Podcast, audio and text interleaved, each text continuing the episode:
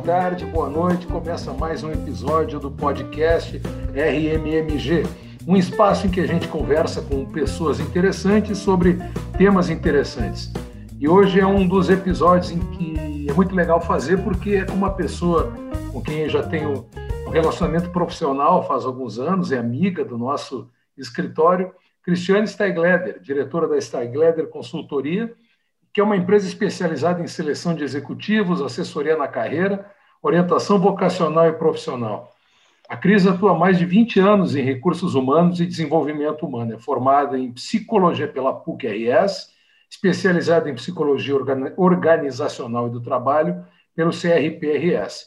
Coordena grupos pela Sociedade Brasileira de Dinâmica de Grupos e especialista em gestão de negócios pela AMF-RS. Dedica-se também como diretora da Associação Brasileira de Recursos Humanos, ABRH Rio Grande do Sul. Agora vem o que eu gosto em inglês. Conselheira na Junior Equipment, acho que é isso, Rio Grande do Sul e voluntária no Grupo de Mulheres do Brasil. Cris, seja bem-vinda. Vamos conversar, botar o papo em dia e aprender coisas interessantes. Ótimo, obrigada pelo convite. Estou muito feliz, muito honrada de estar conversando contigo, Fábio.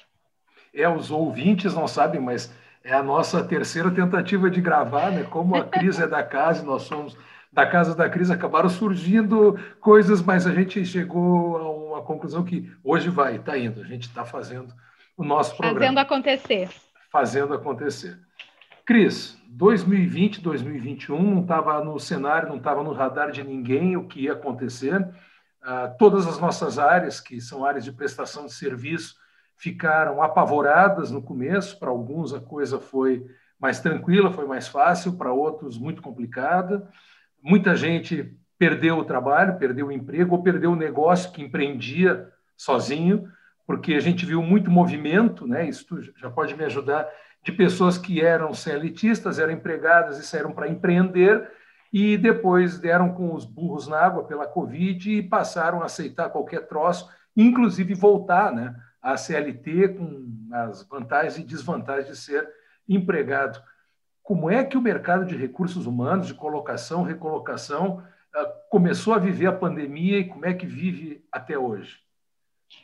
Olha, Fábio, uh, é bastante desafiador ainda, né? Nós tínhamos no início de 2020 uma expectativa que não perdurasse tanto, né?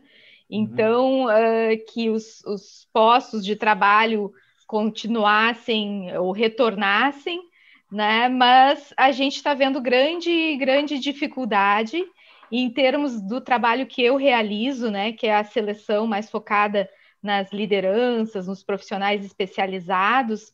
As oportunidades novas surgindo são pontuais, né? São bastante uh, raras até, né? É, porque em vários segmentos muito afetados, né? Como tu disseste aí, as empresas recolheram seus times para home office, muitas não perduraram, não conseguiram se adaptar à nova realidade, né? Digital. E, e nesse sentido, assim, uh, ficou ainda o setor que já vinha com apagão de talentos, que é o, o de tecnologia da informação, ainda mais ainda demandado de profissionais, mas é uma especificidade de profissão, né, de formação e de, de mercado. Então, uh, esse setor ainda continua demanda, demandando bastante profissionais, né, mas as outras áreas são pontuais, assim, as, as posições que a gente tem trabalhado. E como é que funciona a cabeça de alguém como tu, na tua empresa e teus colegas? A gente sempre conversa muito com colegas de outras empresas também. Os dramas humanos que se apresentaram. É, tá, é rotina, o sujeito está desempregado, tem família para sustentar, mas ninguém imaginou que fosse isso. Sem, sem citar nomes, é óbvio. Que situações assim, por exemplo, apareceram para ti que tu, apesar de cascuda, né, no sentido de acostumado com esse tipo de discurso, Sim. realmente te deixou tocar? Conta para a gente uma ou duas experiências dessas. É, em realidade, assim, o que, que a gente teve? A gente teve pessoas participando do processo seletivo e tiveram, em função da própria Covid, ter que interromper, né? Uhum. E, e, na realidade, o que a gente viu aumentar muito também nas organizações é a questão da, dos transtornos de ansiedade, depressão, uhum. né? E tanto que algumas empresas, as grandes aí, né, estão colocando até diretorias ou gerências de saúde mental né, nas organizações para apoiar, uh, e agora mais ainda com as perdas que já houve de, de pessoas uh, dos relacionamentos, colegas, amigos, uh, parentes, né? Apoiar na, na questão do luto, exatamente nessa. Claro que tem todo um encaminhamento, mas tem trabalhos grupais dentro das organizações que estão sendo trabalhados as fases do luto, como lidar, como poder ter um pouco mais de, de de alívio, né, e de energia para seguir trabalhando. Profissionais da psicologia, de assistência social, quais são as especialidades? Acaba, o Mafini, né, nosso colega, tem uma frase que é terrível, né? Enquanto uns choram, outros vendem lenços, né? Então as oportunidades acabam surgindo. É, esse é um nicho que, assim, eu estou super, tô surpreso em ouvir, né, que passasse a departamentalizar, inclusive, esse tipo de, de drama, de problema. Isso é trabalho psicólogo, me parece que sim. O que mais? Assistente sim, social? psicólogos e, e, pode ter assistentes sociais, pode ter uh, outras áreas sendo multidisciplinares, né? Uhum. Uh, outras profissões para poder atender essa demanda do, dos encaminhamentos, porque é a área, por exemplo, de treinamento que está ministrando ou organizando esses encontros internos, rodas de conversa, né? E daí depois, se a pessoa realmente está apresentando uma situação de, de doença, de transtorno, né? Ela, ela deve ser encaminhada, né, para um trabalho fora, né, com um trabalho uhum. de psicoterapia ou com médicos, uh, né, para conter, para dar conta daquela situação de, de transtorno, né. Que, mas que visão interessante, que é, é legal que tem essas empresas que se dão conta da necessidade de agregar, né, diante de uma situação como essa, uma especialização ainda que transversal, né, multi, multi-áreas, para ajudar os colaboradores. Sim. Dentro dessas demandas que, que, pontuais que surgem, o fato do home office fez incrementar nas empresas algum tipo de pedido diferente de profissional, alguma capacitação que não era comum? O que que acontece, né? No, no, início lá da pandemia também, como se tinha essa ideia que não ia durar tanto assim, uhum. uh, algumas pessoas colocavam assim que quando se retornasse, se retornaria híbrido, e algumas ainda uh, falam nisso, né? Agora outras já estão colocando assim que talvez uh, alguns profissionais não queiram retornar para o escritório né? Que as pessoas vão decidir se elas vão voltar para uma, uma posição presencial ou não, né? E, e que isso as empresas também vão ter que se preparar para esse novo contexto, né? Uh, das pessoas trabalharem remoto de qualquer lugar do mundo, né? De qualquer como, lugar. Como nós somos diferentes, né? Vendo a equipe lá do escritório, nós hoje somos em torno de 70 pessoas, tá? Uh, tem gente que se deu muito bem no home office, rende muito mais, entrega muito mais. Tem pessoas como eu que precisam do convívio social. O período, até pela minha, pela minha hipertensão, o risco. Agora tomei a primeira, primeira dose da vacina, né? Mas o, o meti o focinho para dentro de casa, fiquei meses sem tirar o focinho dentro de casa e sofrendo feito um doido, sentindo uhum. falta das pessoas. A, a, minha equipe dentro do escritório também funciona melhor integrada na troca. Mas tem outros colegas que os depoimentos são de, de um rendimento fabuloso, pessoas que são notívagas. Tem um colega uhum. nosso, né, da área trabalhista, diz que o homem é um monstro durante a noite. Trabalha, trabalha, rende, trabalha, rende trabalha. no escritório. Trabalha, Depois trabalha tem que fazer um período de sono de manhã, né? Sim, mas no escritório é não rolava isso para o cara. Claro. O cara entregava menos porque não, não, não, tinha como trabalhar de noite, né, dentro uhum. do, do, ambiente do, do escritório.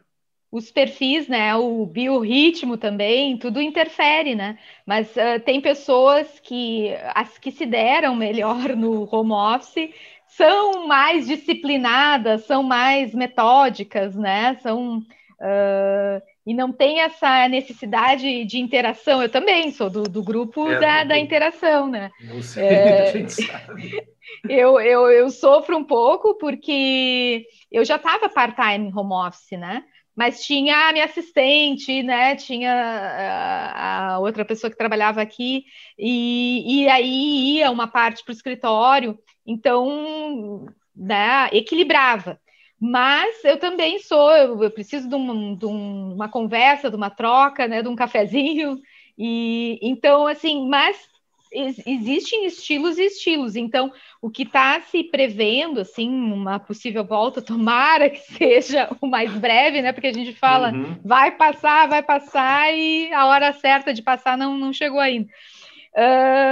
Vai ter isso, sabe? Das empresas das organizações poderem ter essa flexibilidade, porque acho que é uma realidade muito forte, assim, de algumas pessoas não escolherem aquela organização pelo trabalho presencial. E por um outro lado, esse aspecto da seleção de profissionais, uhum. uh, tu podes conseguir o melhor, digamos assim, tecnicamente, ou que te entregue mais, em qual, ele trabalhando de qualquer lugar, né? Em qualquer lugar do mundo, inclusive.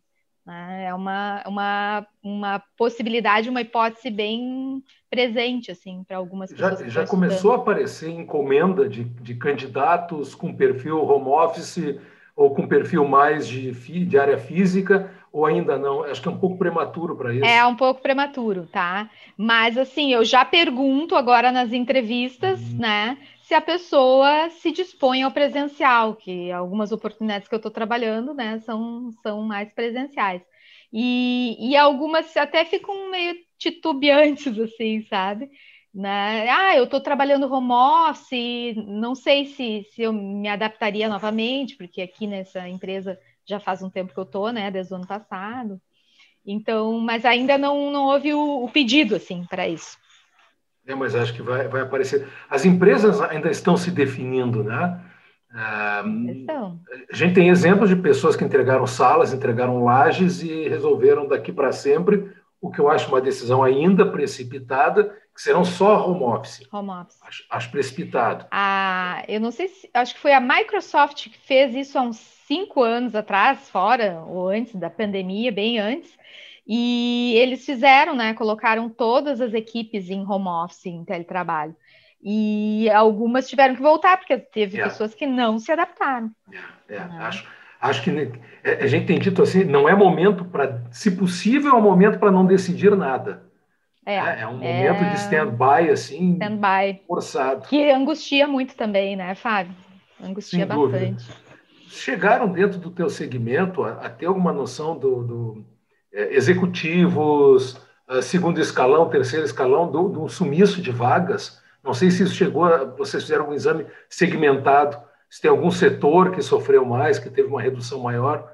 Falasse do incremento que é na área de TI, ok, natural, é, não, tem, não, tem, não tem equipamento no mercado, né? às vezes o cara quer é. comprar um, um equipamento para TI e tem que esperar meses.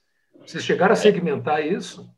Não cheguei a segmentar, mas a minha percepção é que hum, essas uh, empresas, né, porque dependendo do porte, uh, a área da educação, por exemplo, tá? Teve uh, que tiveram que numa semana se reorganizar e passar para o remoto, né? O ensino uhum. remoto. Uhum. Teve umas que ficaram pelo caminho, né, Fábio? E aí toda essa parte de gestão da área, daí é por segmento de mercado e não por por área organizacional, assim, uhum. né? O que uhum. eu vejo também é que algumas posições as pessoas estão mais blindadas e inseguras de mudar. Por exemplo, nas áreas financeiras, contábil, uh, né? É, as pessoas, uh, a minha abordagem muitas vezes são profissionais que estão trabalhando, né? Grande maioria. E aí elas, uh, mesmo com um incremento de proposta, de remuneração, elas não, eu, eu prefiro permanecer, o período não tá, sabe, não querem assumir um risco de mudança, uhum. né? Porque em já está muito mexido. Em outros momentos tu via que essa disponibilidade de o famoso novos desafios por conta própria, por vontade própria. Exatamente, por... vou mudar, vou oxigenar um pouco a minha carreira, né? Vou conhecer outra empresa. Não, não tem surgido. Vamos falar um pouco sobre o, o headhunter, né? Que é uma expressão né, que quando, quando eu conheci a expressão me lembrava daqueles caçadores de cabeças, né? Que eu via em filmes de pois é. selvagens, é. aquela coisa toda. É uma atividade que, que ela, ela não é muito muito antiga, né? No Brasil, menos ainda. Há quanto tempo é. se criou essa cultura? Olha, os, os headhunters uh, surgiram lá nos anos 60 na Europa. Depois os Estados Unidos uh, né, trouxe, como fazem os bons americanos, né? Eles, eles transformam tudo em, em grifes desejadas, né? Uhum. E, e aí criaram grandes consultorias de, de seleção de executivos, de headhunters, né? E no Brasil, eu acho que data dos anos 80 já começou, é, né? Imaginei. Tem um ícone aí dos headhunters, que é o Cabreira, que ele, ele tem uma, uma consultoria que é junto, é uma joint venture com uma internacional, e, e eles estão, acho que desde os anos 80, trabalhando com, com a, com a seleção de altos executivos. Ainda tem gente que se assusta quando o headhunter bate um telefone ou manda um e-mail? Ainda tem, ainda tem, imagino, mas é, mas é mais nas, nas funções uh, médias, assim, né? Porque os outros já estão um pouco mais traquejados de receber esses convites, né? Mas é, é, isso acontece porque e vai e sempre é, é algo assim, ainda mais agora, né, de tantas incertezas e indefinições e alguns golpes acontecendo por telefone, né, ou uhum, por uhum. contato, que as pessoas ficam um pouco mais recentes, querem saber mais, né? Mas eu, eu já trabalho há mais eu... de 20 anos com isso, sim, né? Sim. Não, mas por que eu? Porque ligou para mim? Será que esse troço é sério? É... Como é que chegou no meu nome? Aquelas perguntas. Quais são as perguntas? Agora fiquei curioso. Quais são as perguntas tá. mais frequentes, assim, quando uh, um headhunter entra em contato com um candidato que sequer sabia que ele era candidato a alguma coisa, ele está realmente sendo caçado no mercado. Tu sabes que, o, que a rede social profissional, o LinkedIn, existe, eu trabalho com ela desde 2004, né? Uhum. Mas faz assim, então uh, o que que acontece? É, é, a gente faz muitas buscas, né? Muitas buscas ali também. E, e em 2004, naquela época, uh, os profissionais se assustavam mais. Uh, mas eu digo, uns 10 anos atrás, eu tive pessoas que me perguntaram como é que tu che... perguntavam como é que tu chegaste no meu nome, né? Porque muitas vezes eu digo que é indicação de mercado, e e aí eu digo, conhece o Dr. Google? Dr. Google. Dr. Google, né? Daí eu, não, brincadeirinha. Mas, é, né, através de outras pessoas, através da, da internet, a gente chega, né? E, e algumas, assim, agora não mais, Fábio, faz tempo que eu não recebo, assim, umas bem reticentes do tipo, tá ligando na hora do meu trabalho? Ou tá me ligando Uh, né? Porque que então mais assustadas e, e, resistentes assim ao contato.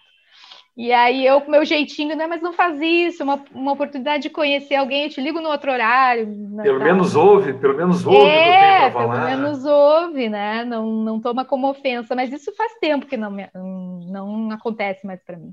Vamos falar de uma outra coisa, uma outra coisa dramática e que é típica de uma cultura ocidental quem lê, ouve, vê, sabe que nos países do Oriente a, a idade, os cabelos brancos são uma virtude e alvo até de veneração e de um respeito muito grande. No mundo ocidental, o sujeito vem com carimbo de validade no mercado até lá os seus 50 e poucos, dependendo do segmento, até 45, dependendo do segmento não existe também no, no, no, horizonte uma mudança, não notas nenhum sinal de que a idade não pá, não é mais um problema ou ainda existe muito? Existe, né? Entre idade, meu limite é esse. É, as empresas, né, elas têm, um, elas têm um mix de gerações nas lideranças, né? Então ainda tem alguns veteranos lá que estão na gestão, né? Os, os baby boomers, né? Os nascidos lá nos anos 60, né? Não sei é quais são. Caso, é meu, eu sou 65. É, isso. E tem uns que muito tradicionais, né? Para não dizer outro, outra questão, assim, que, que levam muito forte essa coisa da, da idade, uh, né? E que querem alguém mais jovem, né? Uh, mas o que, que eu vejo assim também entrou nessa área de seleção muitas plataformas digitais, né? Que prometem fazer aquela, aquele mapeamento do mercado em 15 segundos, né? Por ah, mineração de dados, né? E aí o que, que acontece? Claro que essa plataforma tu vai lá e coloca até 40 anos.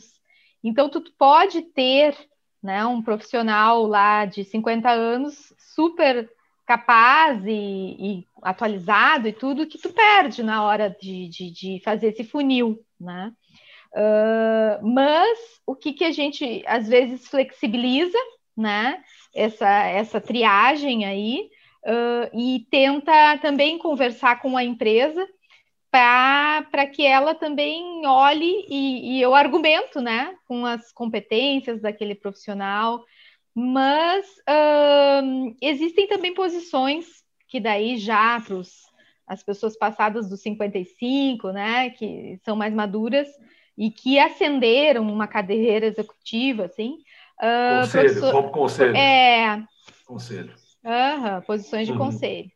E, e, e, essa área de governança, ela também foi muito mexida, né, com os eventos que aconteceram, de, de, fraudes, né, essas que a gente acompanha aí na, no Brasil, inclusive, né, então, porque antes se tinha muita confiança, né, na, na governança, ela foi abalada, e então é, é, essa área também dos conselheiros foi um pouco abalada também, né? Então. É, é, até a gente gostaria, mas né, não é conveniente se aprofundar muito num, é... papo, num papo, como esse. É, qual é a diferença entre. Claro, é diferente, mas vamos tentar pe pegar assim, os pontos que di distinguem essencialmente um Fábio que te procura olha, eu estou empregado, eu tenho meu negócio, mas eu quero uma recolocação, e a empresa que busca. É mais difícil eu trabalhar para um ou para outro, para a empresa ou para a pessoa que quer uma, uma mentoria, que quer buscar uh, repaginar e buscar alguma Sim. outra coisa? Assim, ó, Fábio, a recolocação é, é, um trabalho que eu, no, no, no aspecto conceitual da recolocação, eu não faço tá? Uhum. Que é porque a, o outplacement, que é a recolocação, uh, tu também chega a apresentar para uma empresa o currículo do profissional sem ter a posição em aberto. Tá? Uhum, Isso tem outra, outras consultorias que fazem, eu não faço. Eu faço a seleção de executivos, né? Que é a empresa me contrata, uh, então eu vou em busca através daquele desenho do perfil que a gente faz.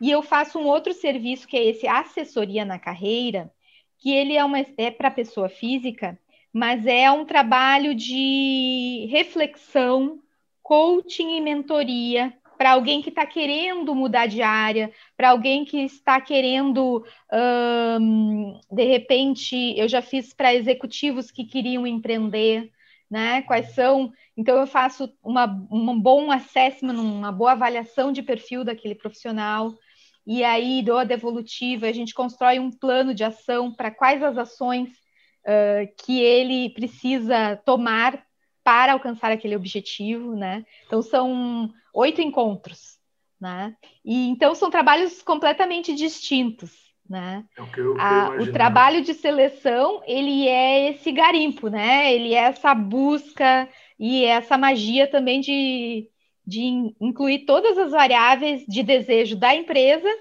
e também de expectativas do profissional, né? Alinhar os valores, as expectativas, os objetivos, né?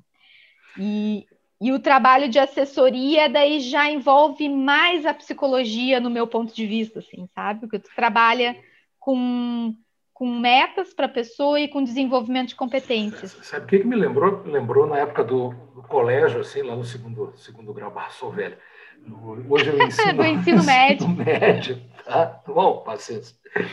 No ensino médio, na minha época era o segundo grau, o uh, pré-vocacional. Né, o exame vocacional. Isso. A gente tentava, antes de fazer o vestibular, descobrir para que, que tinha afinidades. É, chega um sujeito completamente, eu quero viver na beira da praia, o que, que dá para fazer na beira da praia?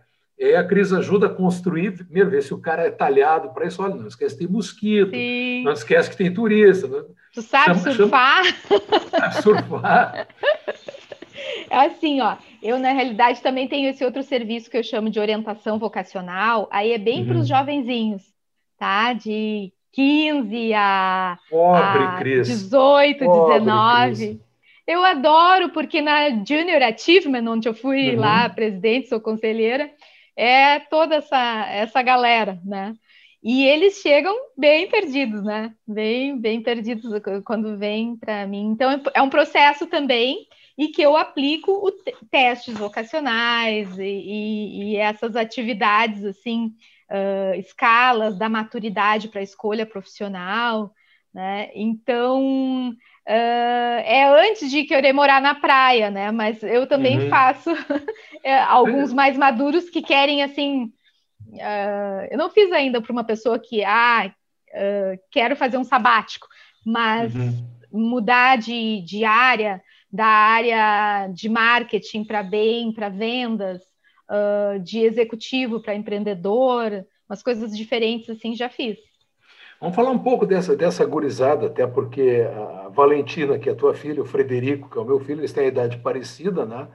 Nasceu em 15 a Valentina ou 14, eu não lembro? 15, aham. Uhum. 15, é o mesmo do Frederico. O Frederico é de agosto de 15, né? Uhum. A gente ainda tem, então, uns 10, 12 anos aí para ajudá-los a, a, saber o que querem fazer. Mas mesmo com esse um ano a mais que se agregou no ensino médio, ainda são muito, muito imaturos né, para saber. Se me perguntar hoje por que, e por favor, eu descobri que era uma vocação, não, não, me, não me ouçam mal, não me entendam mal, mas uh, se me perguntarem assim, por que, que foi parar no direito? A realidade é que eu gosto muito, mas eu não tinha a menor ideia, sabe? Foi meio quase que no, no por exclusão. Não, não tinha, uhum. pai é advogado, claro, meu pai é advogado, ok, era ali, era o exemplo que eu tinha, mas foi sem convicção alguma no que eu estava fazendo. E hoje a gente nota que, que a piazada mexe muito mais, troca de curso, às vezes uma, duas, três vezes, até minimamente se encontrar. Como é que tu faz uma avaliação dessa maturidade? Tem gente que tu te convence que sabe o que quer, esses jovenzinhos, é, tem eu outros... Faço, eu faço, assim, desculpa te interromper, tem Não, outros tranquilo. que... Uh, assim, ó, é um processo entre entrevistas e tem esses instrumentos da psicologia, que são validados já, então eles vão nos confirmando coisas. Eu, eu costumo dizer também para os pais, né, que, que contratam o meu trabalho nesse sentido, que hoje não se vê mais a, a escolha profissional como era antes, assim, tu vai ser médico, tu vai ser o teste vocacional, tu vai ser engenheiro, tu vai ser advogado, mas sim que a gente possa estabelecer uh, um campo de, de conhecimento e de interesse profissional, tá? Que eu digo que tem que ser um, é uma plataforma de lançamento para algumas profissões. Não pode ser esse campo, uh, essa plataforma muito, aberta, muito estreita, assim, tipo, vai ser médico, e nem pode ser muito aberta que cabe qualquer coisa. Então, a gente chega conversando e, e, e aplicando esses testes um, num, num campo de interesse profissional que cabe uma, duas, três profissões ou cursos, né? E daí também converso com eles sobre a, como é que eles estão na responsabilidade para essa escolha, o quanto eles estão empreendendo ações pensando nisso, vendo que cursos, o que, que faz cada profissão, né? Uh, como é que eles estão também de autoconhecimento, eles chegam muito cruz, eles não sabem dizer, ah, eu sou mais tímido, ou eu sou mais extrovertido, ou eu gosto de tal coisa. Não, eles gostam muito de me dizer, não gosto de nenhuma matéria, não nenhuma, o colégio não me interessa. Também tem outro aspecto, né, do tipo de educação que ainda precisa muita transformação. Mas então é isso, é uma construção junto com o jovem. No final eu gero um relatório, por exemplo, para o jovem, para os pais, né? E, e, e não é uma, algo estanque, né? É algo que tá, pode ser dinâmico. É um... muito, muito, muito, muitos desses meninos e meninas, eles ficam às vezes espantados com o resultado, ou mais ou menos confirma. É curiosidade de um pai que vai ter um futuro, enfim, quando crescer, vou, vou, passar por essa grura. O que o Frederico vai ser quando crescer? Ele já me respondeu, disse que vai ser grande. Mas além de grande, depois que ele crescer, no, no sentido do posicionamento profissional dele, né? Há sim, surpresas, sim, assim, sim. o candidato, o pai a mãe, decepção? Ou... Não, há mais confirmação, reações? tá? E hum. tem uns, uns, uns casos, assim, que chegam ah, arquitetura, direitos, uh, medicina, cirurgia, não sei o que, várias, é.